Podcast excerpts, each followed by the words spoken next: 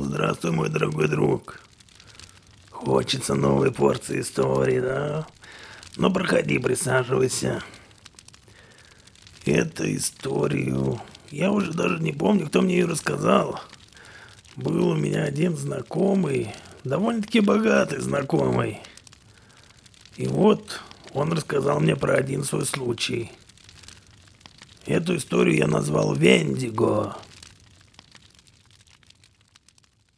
Один богатый мужчина очень любил охоту.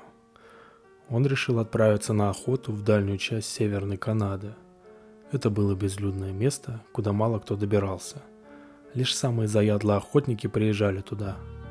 Мужчина добрался до торгового поста и попытался найти гида. Но никто не горел желанием стать его сопровождающим. В конце концов он сошелся с коренастым мужчиной по имени Дефаго – он многое знал о местных обычаях и о том, как выжить в глуши, и охотник решил, что он будет отличным гидом.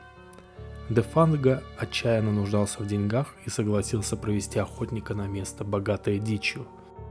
Они вместе отправились в путь, спустившись вниз по реке на маленьком каное. Когда они достигли точки назначения, то разбили лагерь возле большого замерзшего озера. Земля была покрыта снегом до самого горизонта – Охотник был очарован красотой местной природы. Три дня они охотились на ледяной равнине, но похвастаться им было нечем. Впрочем, Дехфага научил мужчину делать проруби во льду, и ему удалось поймать достаточно много рыбы, так что голодать им не пришлось. Охотник был рад, что ему удалось нанять гида. Он понимал, что если бы не Дефага, ему пришлось бы худо. На третью ночь началась буря. Они лежали в палатке – слушали завывание ветра и скрип раскачивающихся деревьев. Чтобы понаблюдать за штормом, охотник открыл палатку. То, что он увидел, поразило его. Никакого ветра не было. Деревья стояли совершенно неподвижно. Тем не менее, он слышал вой ветра, и чем сильнее он прислушивался, тем больше ему казалось, что в шуме ветра он слышит голос, зовущий Дефаго – Дефаго. Казалось, был ветер. Дефаго. Я, должно быть, схожу с ума, подумал охотник. Когда он закрыл палатку и обернулся, то увидел, что Дефаго выбрался из своего спального мешка и забился в угол палатки, закрыв голову руками. «Что случилось?» – спросил охотник. «Ничего», сказал Дефага. Это, это, просто этот ветер. Голос, который сливался с ветром, продолжал называть его имя. Он звал его все более протяжно, и Дефага стал еще более напряженным. Дефаго. Дефага охватила паника, и он вскочил на ноги. Глаза у него стали дикими. Он откинул полы палатки и уже собирался выйти, но Охотник схватил его за руку.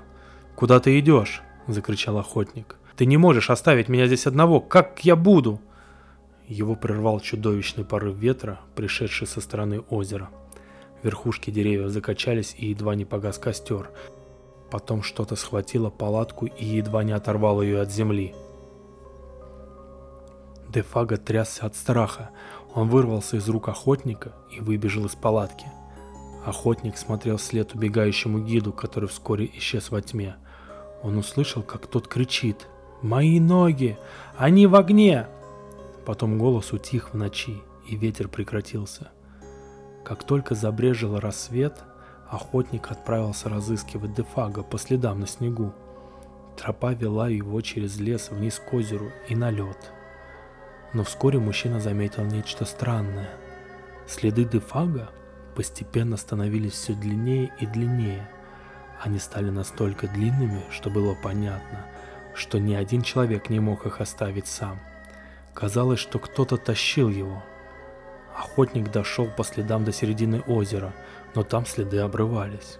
Сначала он подумал, что Дефага провалился под лед, но там не было никакой дыры во льду. Потом он подумал, что что-то подняло его со льда в небо – но это казалось абсолютным бредом. Пока он стоял, размышляя, что могло случиться с Дефаго, снова поднялся ветер. Вскоре он завыл точно так же, как накануне вечером. Потом охотник услышал голос Дефага. Он доносился с высоты и опять кричал «О, мои ноги! Мои ноги в огне!» Но никого не было видно. Охотник быстро вернулся в лагерь и стал паковать вещи. Он оставил немного еды для Дефага и отправился в путь. Неделю спустя он кое-как достиг торгового поста и попытался расспросить людей о Дефага. Никто не видел его гида с тех пор, как он ушел с ним. Он рассказал о том, что с ним приключилось, и люди не могли объяснить, что произошло с Дефаго в ту ночь. Только один старик отвел его в сторону и прошептал. «Похоже, это был Вендиго». «Вендиго? Что это?»